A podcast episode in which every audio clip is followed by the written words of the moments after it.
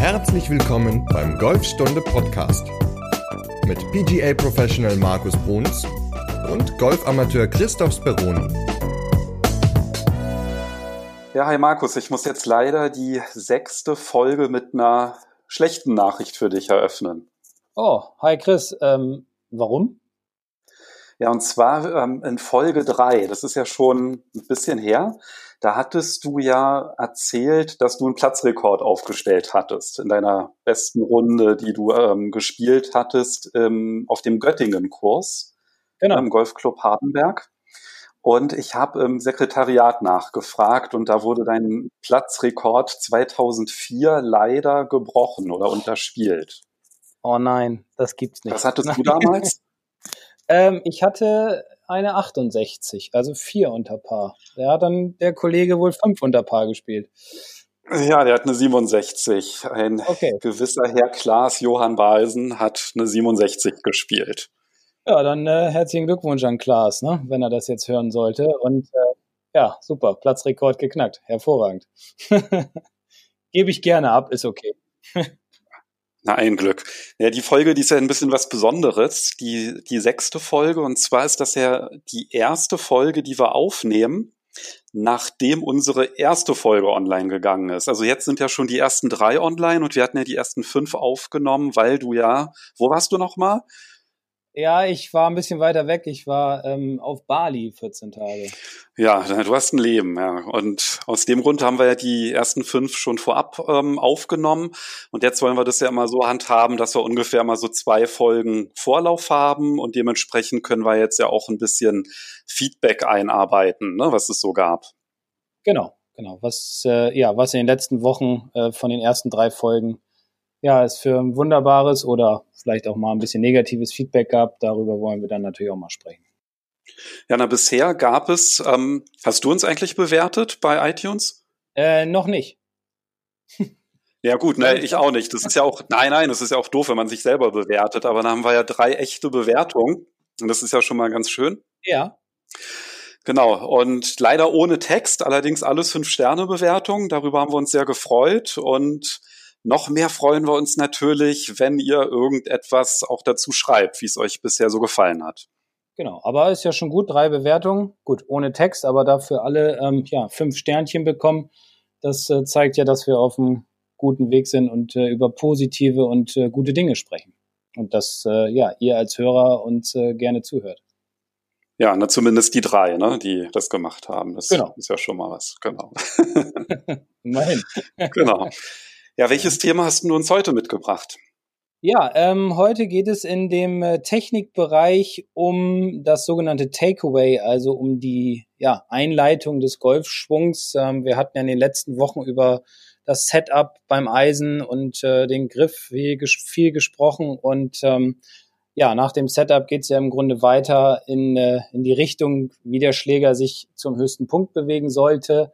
Ähm, und äh, bevor wir an den höchsten Punkt rangehen, ähm, denke ich, ist es erstmal wichtig zu wissen, wie man sein, sein Ausholen einleitet. Also wie der erste Teil des, des Golfschwungs aussehen könnte.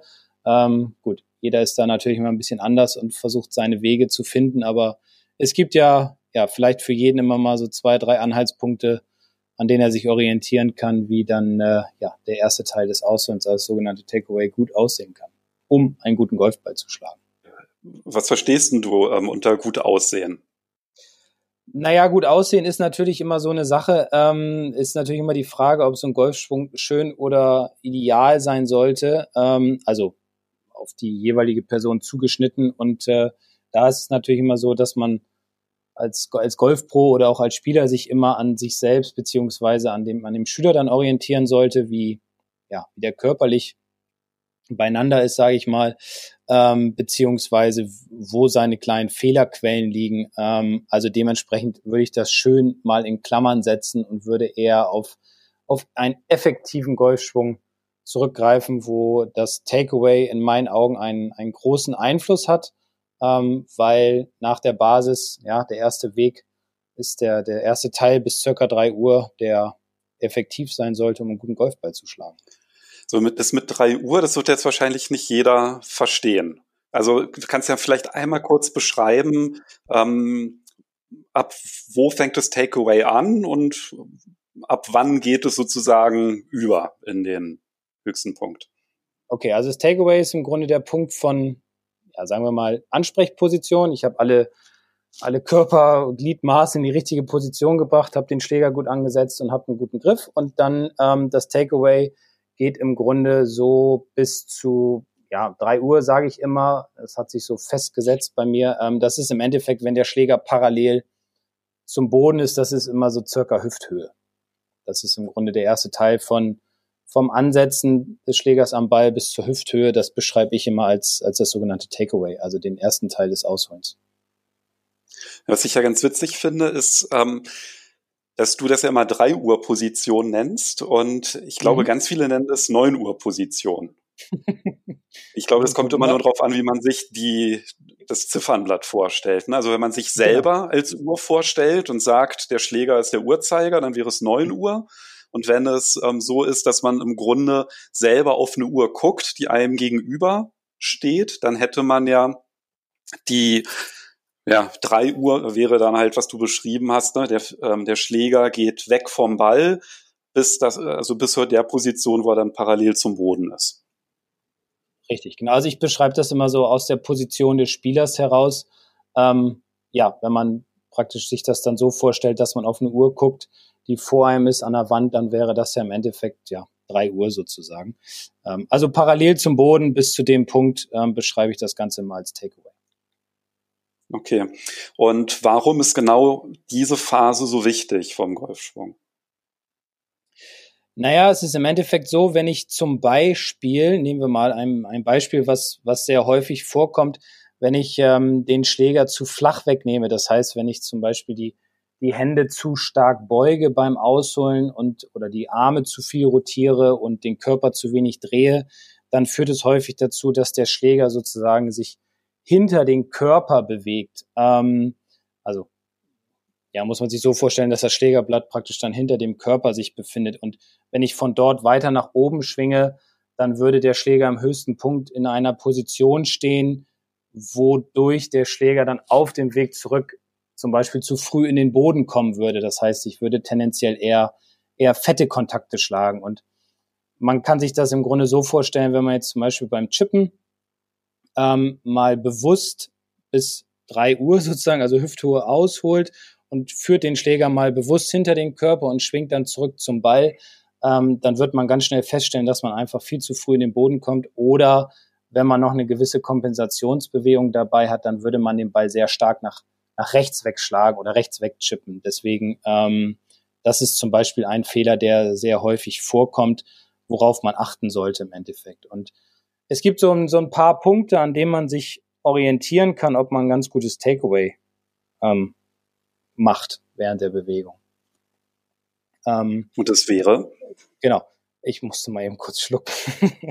ähm, das wäre im Endeffekt, ähm, ja, dass man also versucht einfach, also wenn man sich vor die Füße eine, ein Stick, ein, ein Stick legt oder einen Schläger legt, dass man versucht, bis zu dieser, wie gesagt, 3 Uhr Position seinen Schläger parallel wegzuführen, indem man nicht die Hände bewegt, sondern indem man dieses Dreieck, was man gebildet hat in der Ansprechposition aus Arm und Schultern, dass man versucht, über eine gewisse Schulterrotation ähm, den Schläger auf diese 3 Uhr Position zu bringen, sich da kontrolliert, dass de, dieser Schläger dann parallel ähm, zum Boden liegt, beziehungsweise parallel zu dem Stick oder dem Schläger auf dem Boden ist.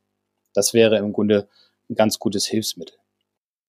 Das heißt, wenn ich den Schwung einleite, bewegt sich ja der Schläger, also der kann sich dadurch bewegen, ne, dass ich die Schultern drehe. Das ist genau. ja das, was du gerade erwähnt hast. Ja. Der kann sich dadurch bewegen, dass ich die Handgelenke anwinkel.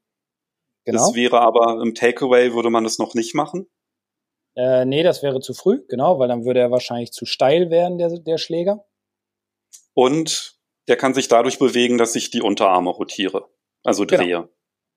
Dann würde er im Endeffekt sich zu flach bewegen, also zu weit hinter den Körper. Das hätte halt alles einen Einfluss auf, auf den Ballflug beziehungsweise auf den Ballkontakt. Okay, also das Geheimnis ist quasi, wenn ich den Schwung einleite, meine Handgelenke und Unterarme möglichst nicht zu bewegen, Richtig. Und das im Grunde aus einer Schulterrotation also die, den Schläger, ja, den Schwung quasi einzuleiten durch eine Rotation der Schultern. Genau, durch eine, durch eine Schulterrotation, wo ich meine Hände ähm, versuche so passiv wie möglich zu lassen, wo sich nochmal als Wiederholung dieses Dreieck aus Arm und Schultern seitlich bewegt. Ähm, und bei wem man das zum Beispiel sehr gut sehen kann, ist beim, beim Rory McElroy. Ähm, oder wir haben ja auch im letzten Winter darüber ein, ein Video gedreht. Das können wir hier auch noch verlinken dann. Ähm, da haben wir auch, ähm, ja, oder da habe ich ja auch gezeigt, wie ähm, das ideale Takeaway aussehen sollte. Genau, da kann man sich das dann nochmal ganz schön angucken. Und was kann denn alles passieren, wenn ich sage ich mal, einen Winkel zu früh setze oder die Unterarme rotiere? Was sind denn so negative Auswirkungen, die auftreten können, wenn ich beim, sage ich mal, das Takeaway jetzt nicht ideal einleite? Genau, also wir können ja mal mit dem ja, zu viel oder zu frühen Winkeln einfach starten. Ähm, das würde im Endeffekt bedeuten, dass man die, die Handgelenke zu, zu früh anwinkelt. Dann würde der Schläger zu steil nach oben zeigen. Ähm, im Endeffekt ist es dann häufig so, dass der Spieler sich dann auch nicht mehr, mehr dreht, sondern eigentlich nur noch die Arme sehr steil hochhebt und dann im Endeffekt auf der ähnlichen Schwungbahn wieder runterkommt. Das heißt, er schwingt dann auch steil zurück. Das Problem, was dann entsteht, ist im Endeffekt, dass der tiefste Punkt des Schwungs einfach zu weit links vom Ball dann ist. Das heißt, man würde dann ja, tendenziell oben auf den Ball draufschlagen oder man würde eine gewisse Kompensationsbewegung in Richtung Ball machen, ähm, wo man die Hüften dann nach hinten schiebt, also nicht in Richtung Ziel, sondern das Becken nach hinten, so muss ich sagen, der Schläger zu tief in den Rasen eindringen würde, ja, man fette Bälle schlägt oder auch so Spitzentreffer hätte. Also das wäre zum Beispiel ein Problem, was man hat, wenn man zu früh zu viel die Handgelenke bewegt und sich zu wenig dreht. Also dann haut man im Grunde oben auf den Ball drauf. Oder man sliced ihn auch sehr stark nach rechts weg. Vielleicht kennt das der ein oder andere. Der ist gute alte Slice. Ach, der ist doch kaum verbreitet, oder? Ja, also ich würde mal sagen, bei 90 Prozent ist er dann doch schon da. ja, sage ich ja. kaum verbreitet. Vielleicht so ein bisschen übertrieben. Aber ist, ist, ja, ein sehr, ist ja ein sehr gängiger Golfschlag. Ne? Ähm, das, das andere Problem ist ja, wenn man einfach zu flach wegnimmt, das heißt, wenn man zu viel die Unterarme rotiert oder zu viel die Handgelenke beugt, dann würde der Schläger zu weit hinter den Körper wandern. Also wir sagen dazu, der wäre dann zu flach. Dann würde man im Grunde auch eher auf dem Weg zurück auch wieder tendenziell eher flacher reinkommen, zu früh in den Boden schlagen, die Bälle rechts raus pushen. Ähm, das sind so Folgen, die aufgrund eines negativen Takeaways dann äh, ja, stattfinden würden. Also das Takeaway hat schon einen gewissen Einflug auf, Einfluss auf die Schwungbahn und dementsprechend natürlich auch einen Einfluss auf den Ballflug. Ja, nachdem wir ja über das Setup gesprochen haben und die Ansprechposition, ne, das sind ja alles so eher statische Komponenten, ist das ja im Grunde so das erste oder der erste Teil des Golfschwungs, wo es wirklich in die Bewegung reingeht. Und ich glaube, ähm, da lohnt es sich ja schon, da ein ziemlich großes Augenmerk drauf zu legen, weil wenn man da schon in eine, sage ich mal, nicht so ideale Position reinstartet, dann wirkt sich das ja dann umso stärker dann in den folgenden Phasen des Golfschwungs dann aus, ne? dass man dann entsprechend kompensiert oder ja, dann halt nicht so konstante Welle schlägt, wenn man da einfach nicht ideal startet. Genau, also nach der Basis im Grunde ist ja das Takeaway ja mit einer der größten Einflussfaktoren auf den auf den Ballflug. Ähm, deswegen sollte man da auch ruhig sein Augenmerk drauflegen und ähm, man kann das auch immer ganz gut trainieren anhand von, von kleinen Schlägen. Also wie ich ja vorhin schon einmal gesagt hatte, ähm, man kann es auch ganz gut beim Chippen trainieren, wenn man sich da einfach mal hinstellt und legt sich, wie gesagt, den, den Schaft vor die Füße und versucht, den Schlägerkopf parallel zu diesem Schaft wegzunehmen. Dann ähm, hat man schon eine ganz gute Basis, um dann später auch den Weg ab drei Uhr sozusagen, also ab parallel nach oben einzuleiten, um einfach ja bessere Ballkontakte dementsprechend auch zu erreichen. So, das heißt, eine Übung, die du da empfehlen würdest, wäre bis drei Uhr ausholen und bis neun Uhr schwingen. Also so ein ganz mhm. kleiner, kontrollierter Schwung. Genau, also so eine gleichmäßige Bewegung, ähm, bis drei Uhr ausholen, gucken, auch ruhig mal beim Probeschwung am Ball ruhig mal einen Probeschwung machen auf der Driving Range ähm, und dann bis drei Uhr ausholen, mal gucken, wie sind die ganzen Positionen, ist das relativ parallel, sind meine Hände immer noch passiv sozusagen. Und was ich auch immer ganz gut finde, woran man sich orientieren kann, ist, wenn der Schlägerblatt, also die Mitte des Schlägerblattes, ähm, Richtung Ball zeigt. Ähm, dann hat man eine ganz gute Orientierung daran, ob alles so sein sollte, wie es sein sollte. Ähm, und von dort dann halt durch den Ball hindurchschwingen bis zur 9 Uhr Position. Alles erstmal nur aus dem Dreieck heraus, was sich aus Arm und Schultern gebildet hat. Ich glaube, dann kriegt man ein ganz, ganz gutes Gefühl dafür, wie sich der Schwung im unteren Bereich anfühlen soll, vor allem aber auch, wie das Takeaway sich anfühlen sollte. Mhm. Und was du ja gerade angesprochen hast, das ist ja im Grunde eine zusätzliche Kontrolle, dass ich diese Übung auf Video zum Beispiel aufnehme mit der Zeitlupenfunktion und mir dann halt angucke, ne, also ich mache im Grunde, ich spiele das Video ab, dann mache ich Pause, genau in dem Moment, wo der ähm, Schläger parallel zum Boden ist und dort kontrolliere ich dann, wohin zeigt das Schlägerblatt und also wo befindet sich im Grunde der Schläger, ne? Also ist der weit, wie weit ist der vom Körper weg entfernt? Genau, und, und, und mit dem Stick am Boden kann man dann auch noch sehen, wie weit ist der Schlägerkopf vor den Händen oder eventuell hinter den Händen, weil durch den Stick hat man ja eine ganz gute ja, Linie am Boden, an der man sich orientieren kann. Ne? Genau, und da würde ich dann halt auch das angesprochene Video, das würde ich dann auch verlinken in den Show Notes, weil das ist ja dann schon besser, wenn man sich das einmal angucken kann. Ne? Wie sieht diese Position aus? Mhm. Aber ich glaube, was man als Hörer jetzt mitnehmen kann, ist, diese Übung einfach mal zu machen fürs Takeaway, diese, diese kleinen Schwünge, das auf Video aufzunehmen und das dann einfach mal zu vergleichen mit dem, was du in dem angesprochenen Video zeigst, damit man da kontrollieren kann, ob man den Schwung, sage ich mal, in einer guten Position einleitet. Genau, genau. Und ähm, es gibt noch eine wunderbare Übung, die ich auch, auch viel mache mit Schülern. Die hat zwei Vorteile. Einmal ähm, kann man da auch sein Takeaway dran trainieren, beziehungsweise auch so ein bisschen seinen, seinen Rhythmus mit dran ähm, ja, trainieren. Ähm, und zwar ist das im Endeffekt, wenn man so ungefähr zehn Zentimeter rechts von seinem Spielball einen zweiten Ball hinlegt ähm, und diesen seitlich auf einer Linie mit dem Schlägerblatt wegschiebt. Dann kann man im Grunde davon ausgehen, dass man ein, ein, ja, ein gutes Takeaway hat, dass man den, den Schwung gut eingeleitet hat.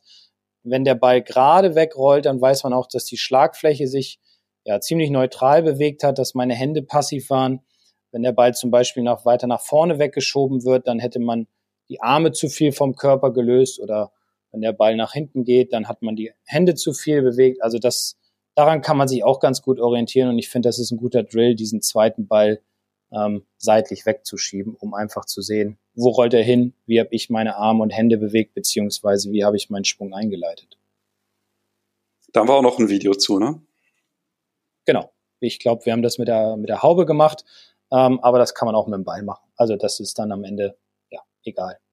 Dem Ball ist vielleicht gerade bei kurzen Schwüngen sogar noch ein bisschen besser, um einfach zu sehen, wo rollt dieser zweite Ball hin.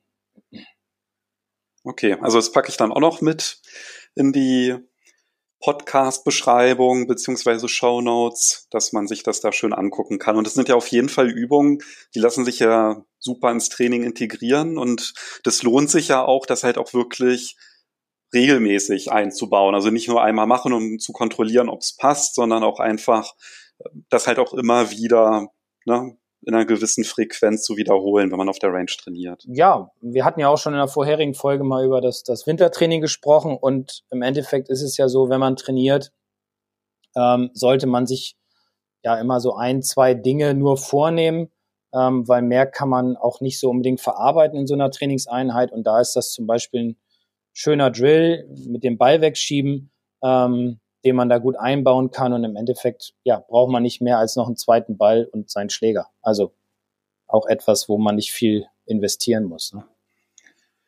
Und hast du noch weitere Tipps so zum, zum Takeaway? Also Übungen haben wir zwei, sind glaube ich, da kann man ja, hat man ja erstmal genug Material, wenn man das nächste Mal zur Range fährt. Ähm, noch irgendwas, was man beachten sollte? Gut, wichtig ist natürlich auch noch, was ich vorhin kurz angesprochen hatte, dass man ähm, ja bei dieser sogenannten 3 Uhr Position einfach auf sein Schlägerblatt auch mal schaut, ähm, dass man bis dahin nur an, ausholt und sich das dann anguckt, weil auch da sehe ich es häufig, dass das Schlägerblatt zum Beispiel, auch wenn die Arme sich gut bewegt haben, aber zum Beispiel, dass viele die, die Hände dann aufdrehen. Ja, dann ist der Schläger vielleicht in einer guten Position, aber das Schlägerblatt ist dann einfach zu sehr geöffnet. Das heißt, die, die Rillen, also die sogenannten Grooves ähm, auf der Schlagfläche würden dann zu weit nach oben zeigen. Dann ähm, passiert automatisch auf dem Weg zurück eine Kompensationsbewegung, dass man die Hände wieder zudreht, ähm, was auch wieder einen Einfluss auf den Ballflug hätte. Ähm, und genauso ist es auch andersrum, wenn man ein gutes Takeaway von den Armen, Schultern ähm, hat bis drei Uhr, aber die Hände zu sehr nach unten rotiert, dass die Knöchel zum Boden zeigen, dann zeigt die Schlagfläche zum Boden, ist geschlossen und der Ball würde dann auch tendenziell nach links fliegen. Also, na, das ist auch nochmal so ein Punkt, wo man sich wirklich drauf konzentrieren sollte. Einmal diesen Ball wegschieben, was wir hatten, ähm, und dann wirklich auf das Stegerblatt schauen im ersten Teil des Ausholens, weil das dann ja auch immer einen gewissen Einfluss auf die Bewegung des Schlägers und des Körpers zurück zum Ball hat. Und das Schlägerblatt, das zeigt immer auf die verlängerte Ballziellinie, ne? Genau. Dann ist es im Grunde neutral gewesen.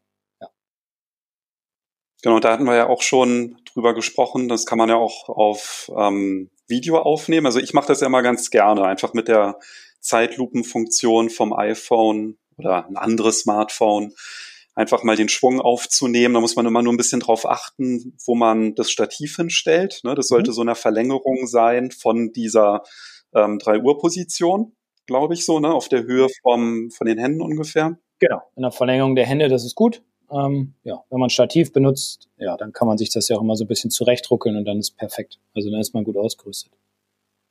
Ja. ja. Und eine App, ähm, ja, da, da kann man ja einmal die, ähm, die normale Foto-App nehmen von seinem Smartphone und auf Zeitlupe stellen. Ich benutze zum Beispiel auch ganz viel auf dem Platz ähm, diese sogenannte Mirror Vision nennt die sich. Hier kann man sogar seine Ebenen einzeichnen, da kann man ein paar Kreise noch malen, ähm, da kann man sich das Ganze noch ein bisschen ja, mehr verdeutlichen und das hat normale Videofunktion und eine Slow-Mo-Funktion. Also da kann man auch ganz gut mitarbeiten. Ähm, ja, Wie heißt es Mirror Vision? Mirror Vision, also Spiegelvision okay. sozusagen. Mhm. Ja, ist ein bisschen schwierig. Mirror Vision. ja, die ähm. kannte ich gar nicht, die App. Also ich kenne für Schwunganalyse kenne ich noch Huddle-Technik. Okay. Da kann man auch so Linien einzeichnen, aber also ich benutze das eigentlich nicht. Ich benutze also eigentlich immer nur die Standard-Videofunktion mit der Zeitlupe und gucke mir das dann da an. Okay. Ja, ich benutze immer die Ebenen mit dabei, weil dann ist es also die Striche, weil dann ist es ganz gut, auch den Schülern dann auf dem Platz mal zu zeigen. Oder ähm, beim Pitching-Grün, da benutze ich es auch sehr viel für den Pitching-Bereich, einfach um ja eine Ebene einzuzeichnen, um dem Schüler das noch ein bisschen deutlicher zu zeigen, was da eventuell falsch sein könnte. Aber ähm, du bist ja eigentlich mehr so der Computerfuzzi sozusagen von uns beiden, also der mit IT mehr am Hut hat. Ähm, benutzt du noch andere Apps im, im Golf oder aus dem Golfbereich? Ja, also für Rundenanalysen benutze ich Apps. Also da habe ich schon relativ viel ausprobiert. Da habe ich mal Und welche benutzt du da? Ja, da habe ich mal angefangen mit Hole 19. Das ist eine kostenlose App. Da kann man, ja, wenn man halt, bevor man einen Schlag ausführt, kann man halt in der App sagen, so, ich mache jetzt einen Schlag mit dem Eisen 8 und dann über GPS wird die die Schlagposition getrackt und wenn man dann halt den nächsten Schlag trackt, sagt, jetzt mache ich von hier einen Putt, dann hat man halt im Grunde alle Schläge protokolliert, die man auf der Runde durchgeführt hat und kann dann anschließend auswerten, wie viele Schläge habe ich gebraucht, wie oft bin ich im Bunker gelandet, wie weit waren meine Abschläge, ähm, wo landen die tendenziell und so weiter, wie funktioniert mein kurzes Spiel. Die ist ziemlich umfangreich, die App. Das hat mich dann aber immer tierisch genervt, vor dem Schlag das immer zu tracken. Weil. Wir hatten ja auch schon über Pre-Shot-Routine gesprochen. Das ist ja dann was, was man dann nicht unbedingt macht auf der Range. Und wenn man dann anfängt, da mit dem Handy rumzufummeln und dann funktioniert das nicht oder dann stürzt die App ab oder muss die entsperren und das geht dann nicht, weil man dann Handschuhe anhat oder was weiß ich oder schwitzige Hände, ja. dann ähm, hat mich das schon so ein bisschen gestört. Und da habe ich dann ja, dann so mit Tracking-Geräten ähm, gearbeitet oder Tracking-System. Das ist dann halt so ein, so ein, so ein genanntes, ein sogenanntes Tag-System. Da kommt dann in das Griffende vom Schläger kommt so eine kleine, schraubt man so eine kleine Kennung rein. Ah, okay, das kann ich auch. Also Game Golf heißt es oder Ja, das hatte ich eine Weile lang benutzt, ein paar Jahre.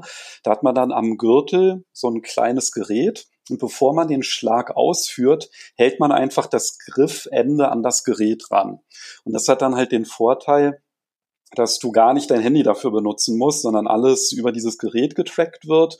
Und dann kann man das am Ende der Runde oder nach der Runde synchronisiert man das am Computer und dann werden die ganzen Daten hochgeladen und dann hat man eine Auswertung. Das fand ich dann ziemlich gut, bis ja dieses Game Golf dann nicht mehr kompatibel war mit dem Mac, weil die da irgendwie von 32 auf 64 Bit gab es da eine Umstellung, die wurde nicht unterstützt.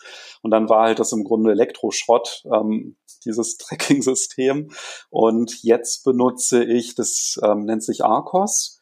Und das funktioniert extrem zuverlässig. Also es hat auch diese Text, die ins Griffende reinkommen und dann hat halt nicht ein zusätzliches Gerät, sondern man packt halt das Smartphone in die Jackentasche oder in die Hosentasche und dann erkennt er das von alleine, wenn man steht. Man muss es noch nicht mal mehr ranhalten. Das heißt, du musst deine Pre-Shot-Routine nicht ändern. Du machst einfach ganz normal deinen Schlag und sogar Chips und Putts werden total zuverlässig okay. erkannt.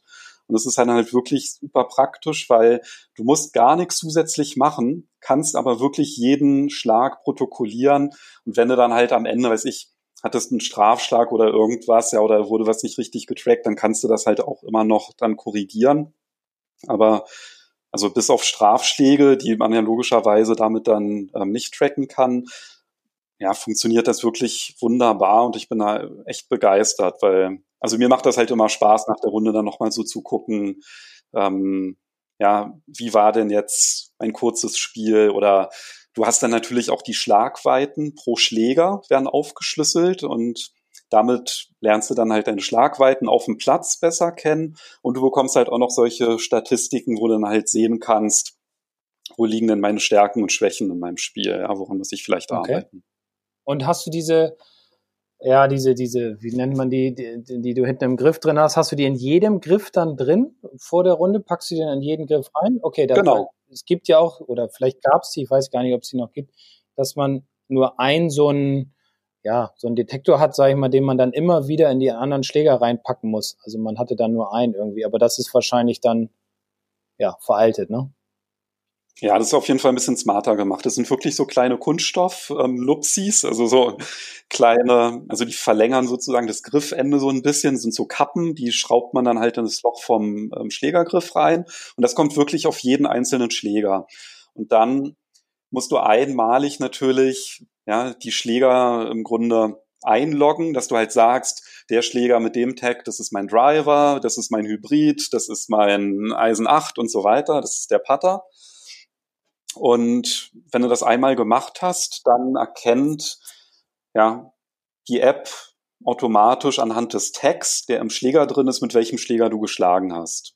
Und das geht ah ja, dann okay. sogar so weit, dass es dann spezielle Tags sogar für den Driver und für den Putter gibt, dass du dann halt sogar eine Schwunganalyse für den Driver hast, dass anhand der Bewegung des Griffendes kannst du dann halt sehen, ob du dann vielleicht zu sehr von außen kommst oder irgendwie sowas. Ja, also das okay. habe ich noch nicht ausprobiert, aber da gibt es dann sogar so spezielle Tags. Und die gibt es auch von unterschiedlichen Firmen. Also wie gesagt, Game Golf, das waren glaube ich so mit die ersten die das angeboten hatten. Die habe ich halt jahrelang benutzt. Jetzt bin ich auf Arcos umgestiegen. Von Garmin gibt es auch so ein Tag-System.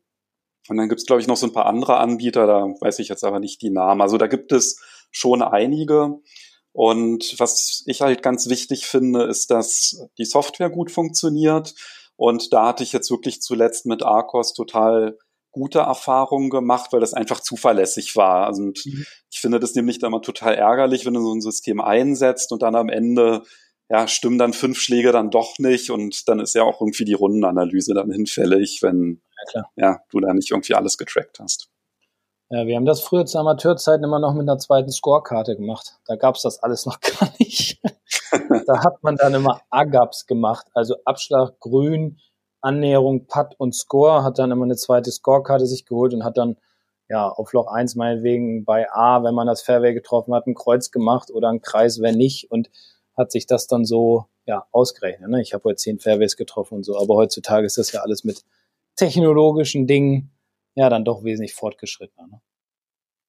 Ja, das finde ich jetzt ganz spannend, was du sagst, weil das ist ja teilweise ja auch, ne? Also man wird ja erschlagen mit Statistiken. Also ich kann ja wirklich alles sehen. Aber was wären denn aus deiner Sicht so denn die wichtigsten Sachen, die man sich immer angucken sollte nach einer Runde? Also wenn du das protokolliert hast, mhm. Äh, was sind denn auf jeden Fall Sachen, was vielleicht auch hilfreich ist, wenn man zum Pro geht, ja, und ähm, dass man einfach halt an den richtigen Sachen arbeitet. Also was sollte man sich anschauen? Oder protokollieren? Naja, also ich denke immer, also das sind auch immer so Fragen, die ich meinen Schülern stelle, wenn sie sagen, ja, ich habe so wenige Fairways getroffen, ähm, dann frage ich immer, ja, wo sind denn die Bälle gelandet in der Regel? So, und dann gibt's ja meistens eine Tendenz, dass er sagt, okay, ich habe, keine Ahnung, von, von zwölf oder dreizehn angespielten Fairways habe ich äh, drei getroffen und die anderen waren alle rechts irgendwie im Raff.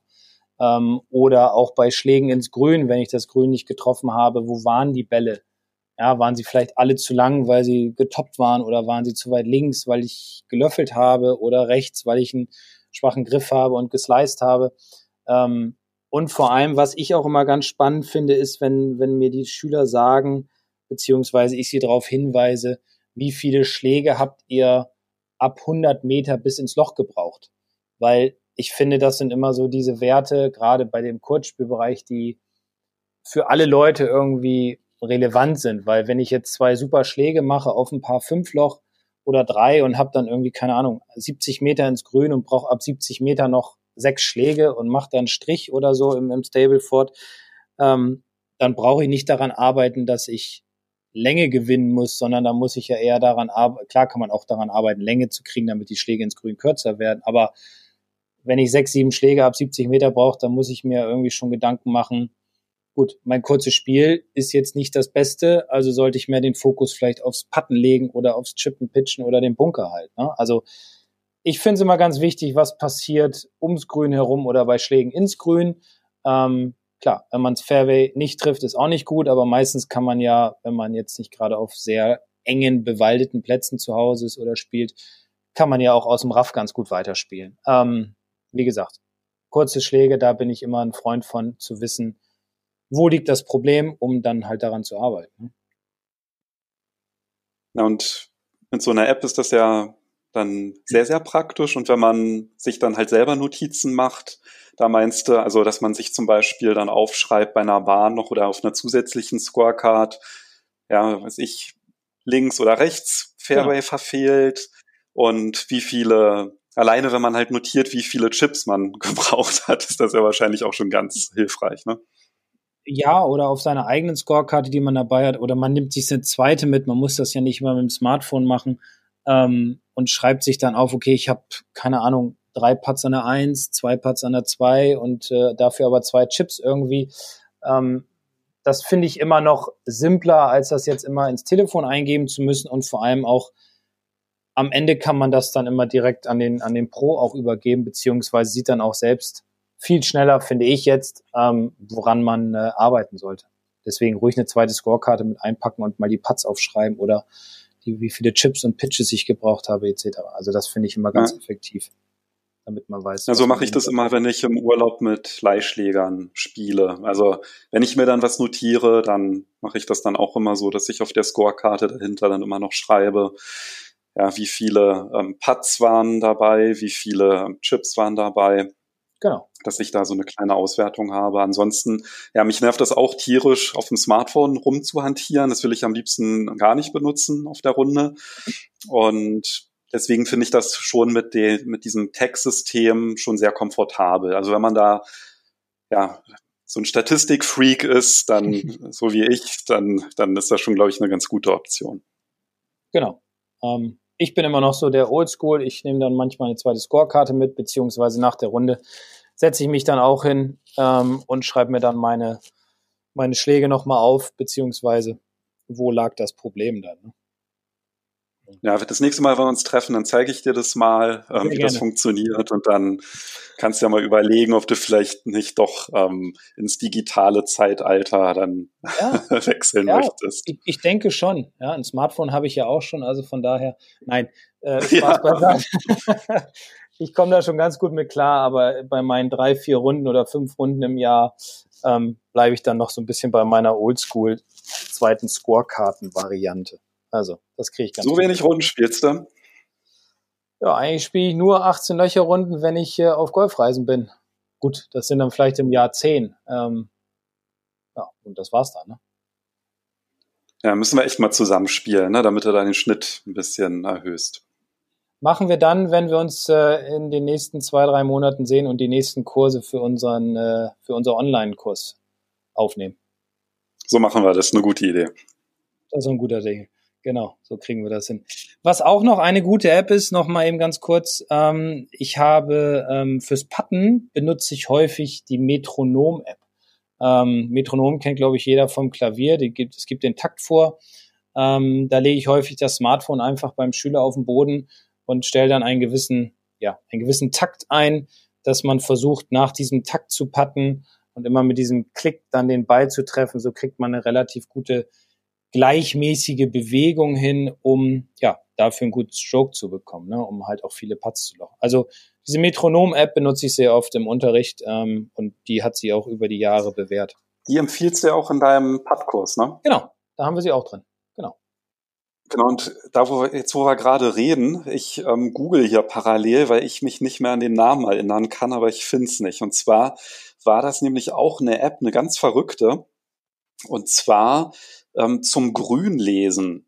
Das ist eine App, mit der kannst du halt, ist richtig so Virtual Reality mäßig. Also du, ähm, das hat dann eine Kamerafunktion und dann, also wenn du auf dem Grün stehst, musst du sozusagen ähm, das, die Distanz filmen vom Ball bis zum Loch und der schafft es dann irgendwie die Grünoberfläche zu analysieren und zu lasern. ja, aber über die Kamera ist total verrückt und dann zeigt er dir an, wie du den Putt spielen musst. Und okay. also ich habe die selber ähm, auch schon mal ausprobiert ähm, und die wurde auch schon getestet und so und die funktioniert erstaunlich gut. Ich finde jetzt leider nicht den Namen, aber ich würde die dann auch in den Show Notes mal verlinken und Vielleicht können wir mal in einer, einer ähm, späteren Folge, wenn die Sommergrüns wieder eröffnet sind, können wir ja noch mal davon berichten. Also die fand ich nämlich total äh, verblüffend, was da so möglich also, ist. Also es gibt ja noch die sogenannte Putt View, ähm, aber das ist jetzt nicht, dass du dein Smartphone direkt aufs, aufs Grün legst, sondern da musst du dir zu Hause so ein, so ein Kunstrasen anbauen und so ein, so ein ja, so ein Fundament schaffen im Endeffekt und dann wird von oben werden die Linien vorgegeben und dann kannst du dich daran orientieren. Ähm, ja, das ist ja was anderes. Das ist ja so ein komplettes ähm, System. Ne? Und das andere ist halt wirklich für ein ganz normales Smartphone kann man das da. Habe ich noch nie gehört.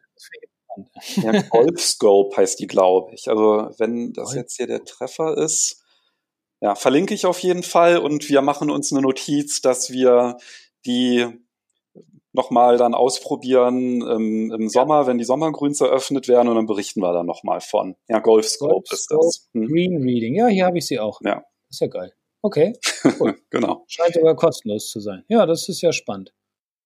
Ja, dann fallen mir weitere Apps jetzt auch nicht mehr ein. Dann können wir im Grunde uns schon auf die nächste Folge freuen.